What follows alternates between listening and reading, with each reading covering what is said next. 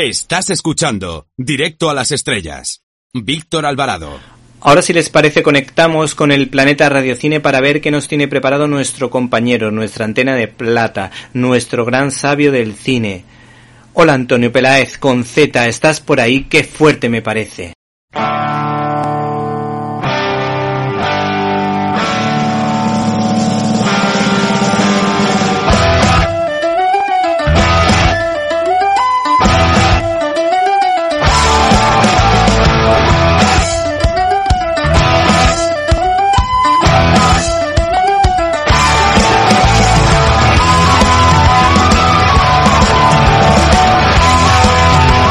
¡Qué fuerte!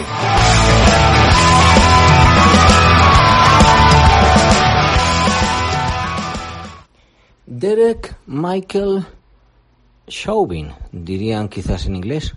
Chauvin, dirían en francés.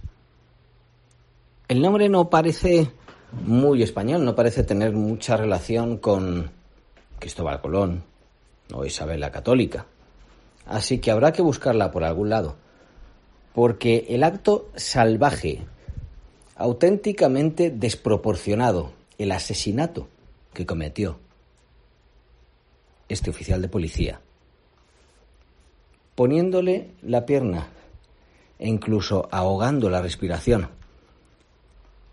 de George Floyd, a quien conocía, por cierto, por haber tenido distintos turnos como guarda en un club, eso sí, un club parece de música latina.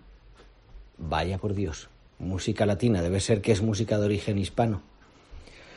Pues el acto que cometió este personaje es lo que ha desencadenado que los demócratas, ay Dios mío, la gran esperanza de cambiar a ese hombre que tiene esa lengua tan viperina y ese cerebro tan reducido como Donald Trump, que los demócratas se han quitado la estatua de Cristóbal Colón y de Isabel la Católica del Capitolio de Los Ángeles.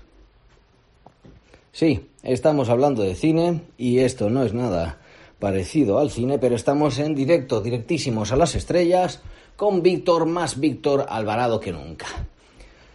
Todo esto, todo esto parece que, bueno, pues ha llevado a una reacción en la que en algún momento determinado puede que la sociedad americana llegue a eh, quitar el racismo, pero si, si culpan del racismo a Cristóbal Colón y Isabel la Católica, la creadora de los hospitales de campaña, por cierto, antes de ella no existían los hospitales de campaña, ella lo creó en España, entre otras muchas cosas. Pues estamos, estamos apayados. En fin, ¿qué es lo que ha pasado? Pues que aquí todo el mundo ha querido hacer su gesto para la galería, ahora, quizás un poquito tarde. Y HBO Max pues quizás para conseguir un poco más de publicidad, porque es como la nueva plataforma de HBO, ya antes tenían internet, plataforma por internet, pero ahora como que la tienen más.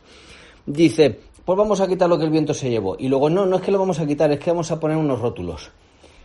¿Qué es lo que pasó con el viento se llevó? ¿Qué es lo que pasó con los Oscars? Bien, lo que el viento se llevó está basado en una novela regularcilla, regularcilla, pero por la que se están pelando en Hollywood, y que Selznick, David O. Selznick, que en realidad es casi el creador de la película, es una película de producción compró por 50.000 dólares, teniendo en cuenta que se vendieron un millón de copias en solo un mes y luego muchísimos más de esta señora que de este libro escribió Margaret Mitchell, que el libro pues tampoco es que sea gran cosa, pues hizo un buen negocio. Y luego además todo el, todo el escándalo, digamos, de marketing, todo el trabajo de marketing que, por cierto, para la segunda parte que nadie conoce, se hizo un casting en España que no sirvió para nada. Bueno, pues ya sabéis conseguir Escarlata O'Hara, que además al final aquello no fue tampoco un casting, como decían, vamos, una búsqueda de reparto eh, como muy neutral.